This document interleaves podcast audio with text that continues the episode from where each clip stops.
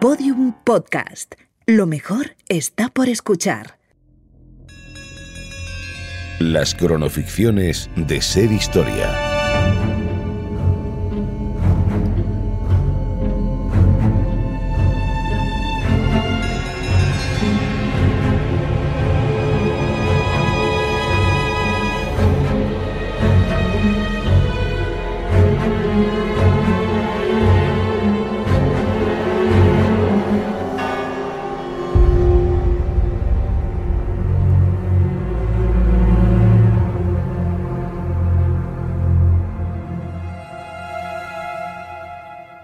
¿Qué ocurre cuando una persona alcanza tales cimas de autoridad que para definir su poder tiene que inventarse nuevos títulos? Reyes, faraones, papas, zares, generales, dictadores, emperadores. En la historia del mundo occidental, todo grandísimo poder a partir de Roma ha emulado a uno solo, el César. Su influencia, su nombre, la reverencia que ha despertado en todos y cada uno de esos hombres eternamente ansiosos de más. Nadie sabe si el poder tiene límites. Lo que es seguro es que la vanidad y el orgullo los tienen aún más lejanos. Y sin embargo, toda esa admiración exacerbada, todo ese poder incomprensible, terminó en un solo momento apuñalado, traicionado por los mismos nombres que pocos años antes habían aclamado y proyectado sus anhelos de más poder en su figura. Pobre poder, qué pequeño resulta. La muerte de Julio César. Marco Antonio. César, estaba trabajando en mi discurso de... Lo he meditado y ya está decidido. Ordena a los mandos que desmonten el campamento y reúne a las tropas junto al río. ¿Junto al río? Eso he dicho. ¿Pero hacia dónde nos dirigimos? Al sur del Rubicón. ¿A Roma? ¿Qué si no Roma y el sur del Rubicón? Lo que seguro que va a haber es una guerra civil. César se entiende que Marco Antonio no quiera dar crédito a tus palabras. César, cruzar el Rubicón con un ejército, eso es golpe de Estado. Esta noche emprenderemos la marcha. Pompeyo me conoce bien, hemos gobernado demasiado tiempo juntos. Por eso debo actuar con un movimiento que no pueda predecir. Sé que el Senado ha confiado a Pompeyo plenos poderes para detenerme, pero piensa que no me atreveré a cruzar y no ha dispuesto tropas. Si los dioses nos sonríen, puede que incluso entremos en Roma sin levantar la espada. Mi único deseo es la paz. ¿Deseas entonces que reúnan las tropas en la orilla? Sí, mi leal amigo. Y ordena al mando de caballería que prepare a Genitor. Quiero que mi caballo lleve hoy sus mejores galas. Todos recordarán este día. No lo dudes, César. Nadie lo olvidará.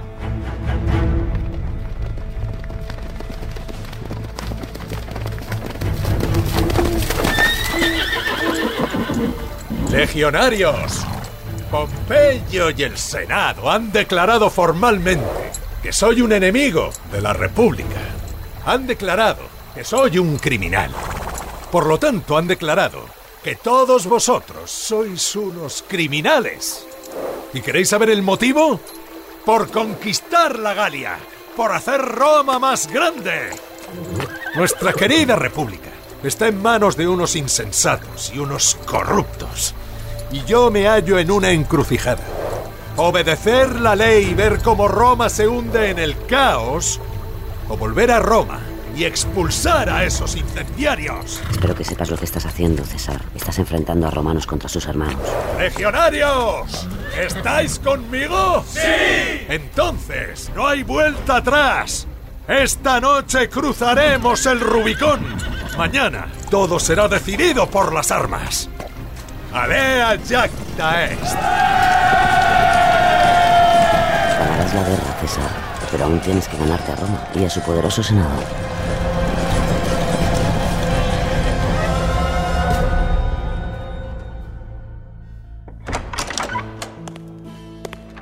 Ay, de nuevo Roma, de nuevo este aire. No es el mismo aire.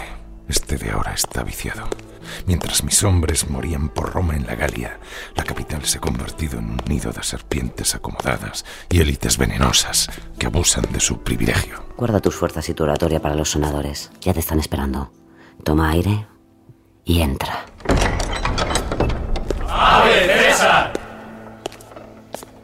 Senadores, os saludo. Observo que hay escaños vacíos. Senadores huidos, temerosos de tus represalias. Y Bruto no está. No importa, mis hombres los ocuparán. Discrepo, César. Vaya, mi querido amigo, el senador Casio. Eres un hombre valiente presentándote aquí hoy. ¿Acaso no fuiste uno de los principales apoyos de Pompeyo? Si no recuerdo mal, empezaste tu rebeldía discrepando precisamente con esa insistencia tan tuya. Aprecio tu capacidad de hablar, César, pero ni siquiera ese don podrá convencer al pueblo de que tus hombres se conviertan en senadores. No es lo que dice la ley. La ley ha cambiado. El pueblo es soberano del escaño y el pueblo confía en mi criterio. Lleváis fuera mucho tiempo. ¿Cómo sabéis lo que la plebe quiere? Porque el pueblo me aclama. ¿No lo has oído, Casio? Marco Antonio, abre las puertas. Es suficiente. Ciérralas. Casio, soy un hombre clemente y no tendré en cuenta tu pasado. Y quiero que recuerdes esta magnanimidad mía de hoy en adelante. Hoy Roma comienza un nuevo episodio de su historia. Un episodio de gloria y paz. Puedes proclamar que eres un hombre magnánimo, pero tus decisiones han provocado miles de muertos enfrentando a romanos contra romanos. Hice la guerra para poder encontrar la paz. ¿Son ciertos los rumores de que has entrado en Roma con la cabeza de Pompeyo en tus manos? Enséñaselo. Ese es el casco de Pompeyo. Buscad dentro. No hallaréis restos de él por ninguna parte. Pompeyo aún conserva su cabeza. ¿Dónde está Pompeyo? Huyó de la batalla con un número insignificante de soldados. Pero iré tras él, no para darle caza, sino para firmar la paz.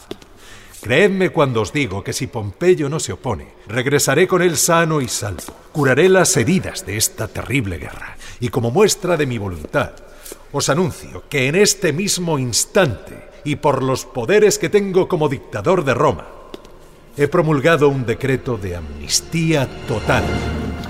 Amnistía completa. No importa quién apoyarais en mi guerra contra Pompeyo. Todos seréis perdonados. Tú también, Casio. Confío en que aprovecharéis mi benevolencia y sabréis hacer lo mejor para Roma. Ahora otros asuntos me reclaman. Buenos días. Cuidado, César. Pocas cosas enfurecen más al derrotado que el perdón de su enemigo. E insisto, sería vital saber qué piensa Bruto de todo esto. Es esencial en la política de Roma.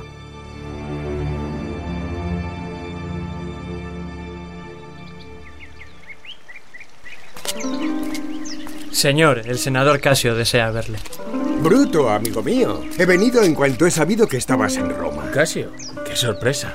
No me he movido de aquí. Ven, recuéstate. ¿Deseas un vino? Gracias, Bruto. Nunca osaría rechazar un vino de tus bodegas. Pensaba que eran ciertos los rumores de que habías dejado la ciudad. ¿No has venido a la sesión esta mañana con César? ¿Pero qué rumores son esos? Ah, ¿no los has oído? El oráculo dice que los dioses se divierten viéndote escoger entre tus dos destinos, los dos vinculados a César. Ya. ¿Y qué destinos son esos? El primero proviene de tu linaje. Los romanos se preguntan si te enfrentarás a César cuando éste reclame la corona. A fin de cuentas, eres un bruto, la estirpe que acabó con el último rey de Roma. El pueblo te respeta por ello. Te consideran un digno descendiente de Rómulo y Remo. Lo veo poco probable. ¿Y el otro destino que han dispuesto los dioses para mí, según ese oráculo? El segundo destino emana de tu relación con César y de la sangre que corre por tus venas. Abandona la senda por la que estás a punto de transitar, Casio. Sé perfectamente quién es mi padre. Ya. Como sea, Bruto, sangre o linaje, ¿qué camino tomarás? Te ruego que no pongas en duda mi compromiso con la República. Yo seré el primero en enfrentarme a César si trata de restaurar la monarquía. Entonces ya puedes ir desplegando tus estrategias, porque César ya ha dado los primeros pasos para elegirse rey. Yo no he visto tal cosa. Pese a tu apoyo a Pompeyo, César te tiene aprecio. Apostaría mil sestercios a que si le pides audiencia te recibe. ¿Por qué no lo haces si le preguntas tú mismo? Sí, lo haré. No veo ningún problema en ello.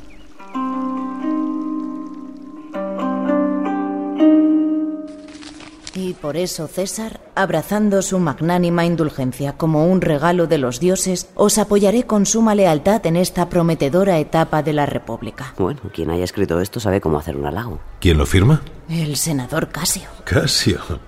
He de reconocer que ese malnacido tiene sentido del humor. Y poder, César, no lo olvides. Abriré otra carta. Defender la dignidad de la República, evitar a toda costa los oscuros tiempos de la monarquía. Esta es diferente. Pide tu perdón, pero al mismo tiempo tiene el valor para exigirte que abandones la peligrosa senda hacia la corona. ¿Quién la firma?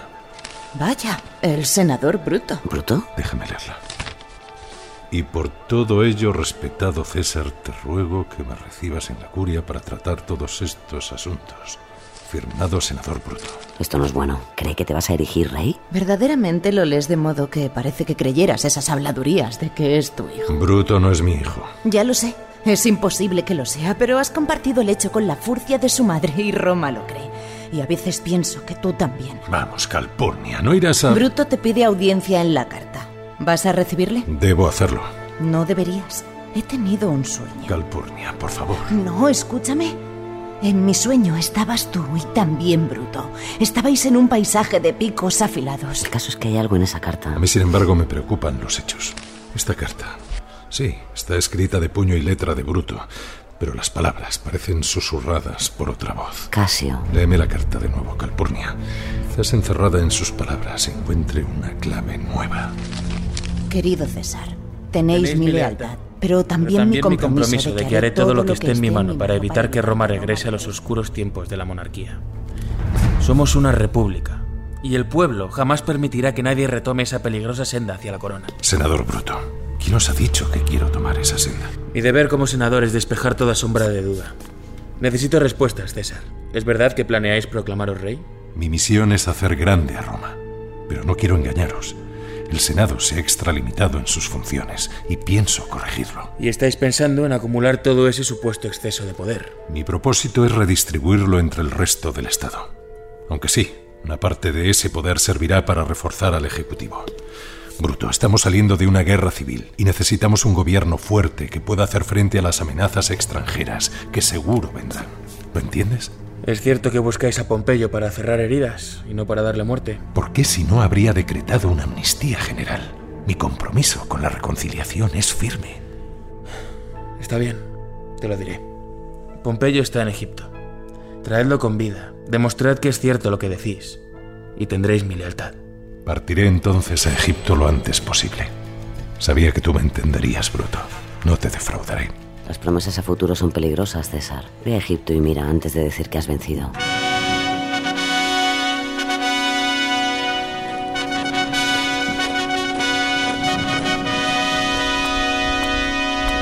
Sed bienvenido, oh amado César. Los dioses se regocijan por vuestra presencia en estas tierras. Botino, es un placer verte. Pero confieso que esperaba que tu faraón fuera quien me diera esta bienvenida. Ptolomeo os espera en palacio. Era de esperar. Está en plena guerra civil con su hermana Cleopatra. Es demasiado peligroso para él salir. Pero el faraón no ignora el motivo de vuestra visita y ha querido agasajarle con un presente que seguro será de su agrado. De mi agrado será encontrar a Pompeyo. En su mensaje el faraón me decía que le habéis capturado. ¿Dónde le tenéis? Ardo en deseos de verle. Y le veréis inmediatamente. ¿Cómo? Traedlo ahora. Pero es que está aquí. Perdona mi estupor, Botino, pero no esperaba que... Dejadlo ahí. No entiendo. Es una cesta. Ahí no cabe... Abrid la cesta. Dios mío, es la cabeza de Pompeyo. Amado César, aceptad la cabeza decapitada de vuestro rival como una ofrenda del faraón. Ptolomeo espera con este presente que el dirigente de Roma le apoye en su guerra contra Cleopatra. ¿Quién ha ordenado esta atrocidad? El faraón pensó que quería a su rival. ¡Lo quería vivo! El senador y Bruto no te perdonarán que se lo devuelvas por partes. No puedes regresar así a Roma. No sabéis lo que habéis hecho, Botino. Soy el César y no dejaré esto así.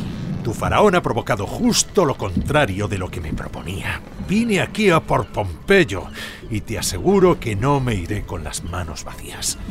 Desde este momento, la conquista de Egipto será mi misión, y ello compensará el desastre al que me habéis abocado con vuestra barbarie. Con este gesto habéis perdido vuestra guerra civil. Apoyaré a Cleopatra en esta guerra. Haré de ella una reina, y a cambio ella me rendirá pleitesía. No sabéis lo que decís. Cleopatra no es cualquier mujer. Ella Legionarios, apresad al ministro del faraón. No podéis. No tenéis autoridad en Egipto. Esto es un ultraje. ¡Soltadme! Te has librado de un ministro, pero si los rumores son ciertos, tiene razón sobre Cleopatra. Tendrás que estar atento si no quieres ser tú el que acabe a sus pies. Eso ya lo veremos.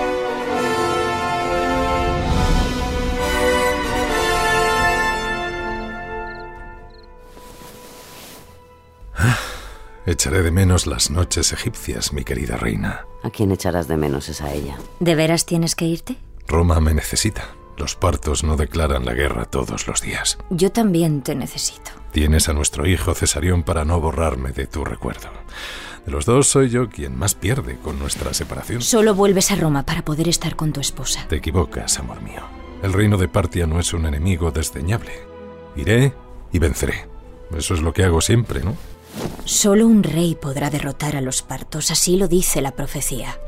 No importa cuántas victorias hayas cosechado hasta ahora. Es sibilina, pero no te dejes manipular, César. Roma jamás aceptaría un rey. Quiero ir contigo y con Cesarión. ¿A Roma? ¿Estás loca? ¿Y que el Senado piense que les estoy llevando como sucesor mío a un hijo de sangre extranjera? No, Cleopatra. Tú debes quedarte aquí.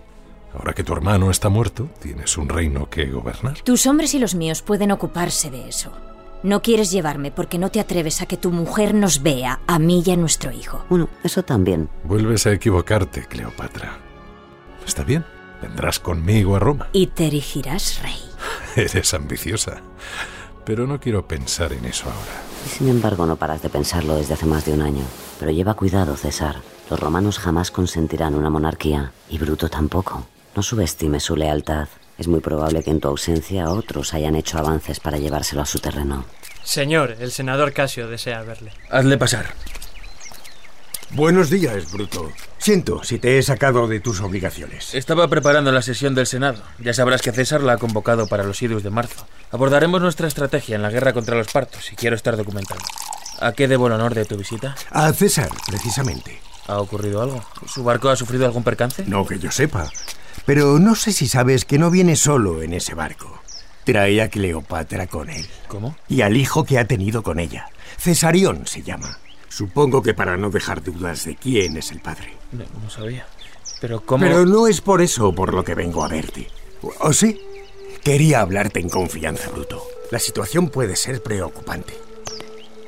César ha convocado al Senado en los idus de marzo para autoproclamarse rey. Eso es imposible. Las palabras de César fueron sinceras. Admitió que quería recentralizar el poder en la figura del dictador, pero respetando siempre los pilares más básicos de la República. Bruto, esa conversación sucedió hace más de un año. Y mira todo lo que ha pasado desde entonces. ¿Por qué te niegas a ver la realidad? Bruto, he venido hasta tu casa porque, aunque la demencia de César no tiene remedio, Roma aún puede salvarse. Un amplio grupo de senadores estamos de acuerdo en dejar por un día la palabra y pasar a la acción. ¿Pasar a la acción? ¿Qué quiere decir eso? Para evitar la monarquía y por el bien de la República hemos decidido actuar en los idus de marzo. Pero siento, toda Roma lo siente, que el pueblo solo comprenderá nuestro acto si tú te implicas en él. Si lo que estás insinuando es lo que sospecho, me estás insultando. Yo no soy un asesino. Bruto, nuestras decisiones adquieren significado según las circunstancias. Debo regresar a mis obligaciones. Nos veremos en el Senado. Quienes defendemos la República no faltaremos. Piénsalo, Bruto. Tú amas a Roma tanto como nosotros. No puedes permitir... ¡Vete! Ya me voy. Pero por favor, si no me crees, ve a hablar con César cuando su barco llegue. De una u otra forma, comprobarás que todo lo que te he contado es tan cierto como que solo hay mar más allá de Finisterre.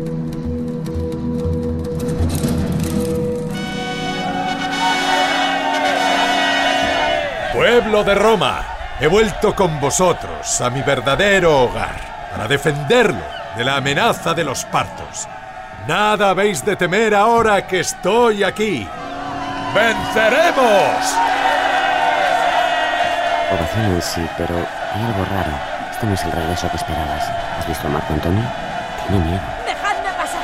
¡Apartaos! Es Calpurnia y se le ve alterada. ¡Dejadla pasar! ¡Malditos soldados! ¡Nadie registra a la esposa del César!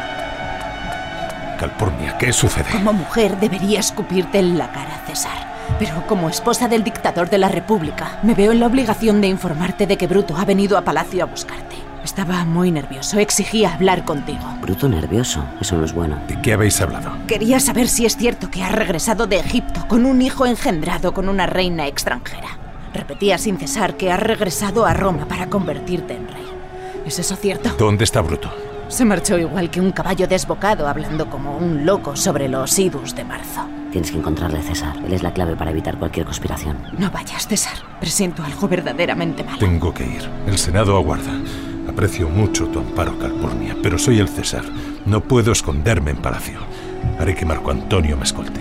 Si quieres seguir con vida, pídele que no pierda de vista a Bruto. Algo me dice que volverá a buscarte.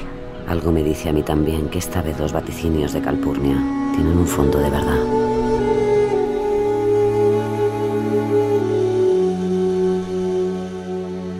Abrid las puertas al César. Ave, César. Marco Antonio, mi querido y leal amigo, es un orgullo que me acompañes en esta importante sesión. Siempre te acompañaré, César. Lo sé, amigo, lo sé.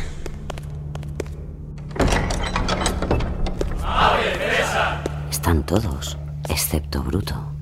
Patricios senadores, antes de pasar a la sesión extraordinaria sobre la guerra contra el reino de Partia, comenzaremos con las peticiones.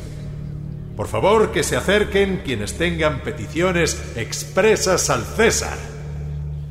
Este ambiente, este silencio, traman algo, César. ¿Nadie tiene ninguna petición? Se levanta Casio.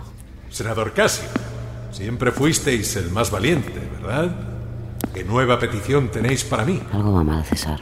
¿Dónde van esos senadores por detrás? En nombre de Tilio Zimber, quiero reclamar el perdón para su hermano que se encuentra en el exilio.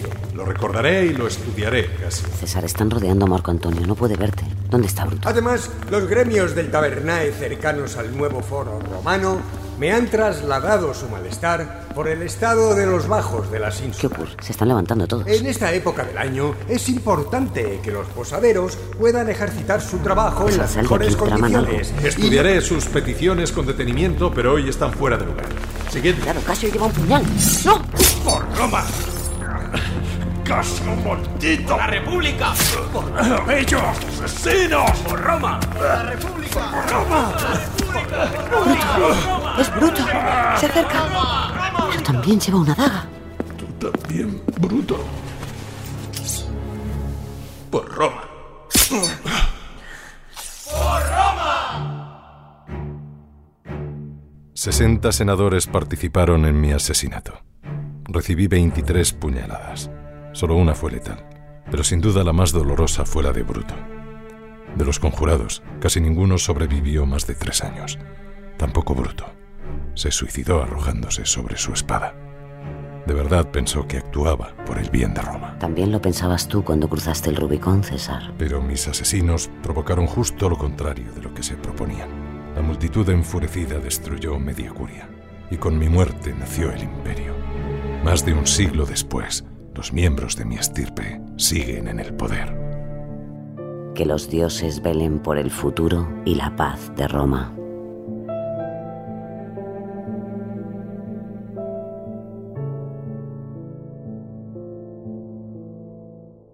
En esta cronoficción han participado José Ángel Fuentes como Julio César, Carlos Piñeiro como el senador Casio, Íñigo Álvarez de Lara como el senador Bruto, Alma Naranjo como Calpurnia, Iván Gisbert como Potino, Danay Querol como Cleopatra, y las voces invitadas de Miguel Martín Talavera, Jorge Escorial, Tony López, Héctor González, Iván Álvarez y Rebeca Revilla, guion de Alejandro Silva y Mona León Siminiani, con la colaboración en el programa de Juan Ochoa. Realización y diseño sonoro Alejandro Otegui y Mona León Siminiani. Producción Rebeca Revilla. Dirección Mona León Siminiani. Este relato es una ficción, no obstante está basado en hechos y personajes reales. Cualquier parecido con la realidad puede o no ser una coincidencia.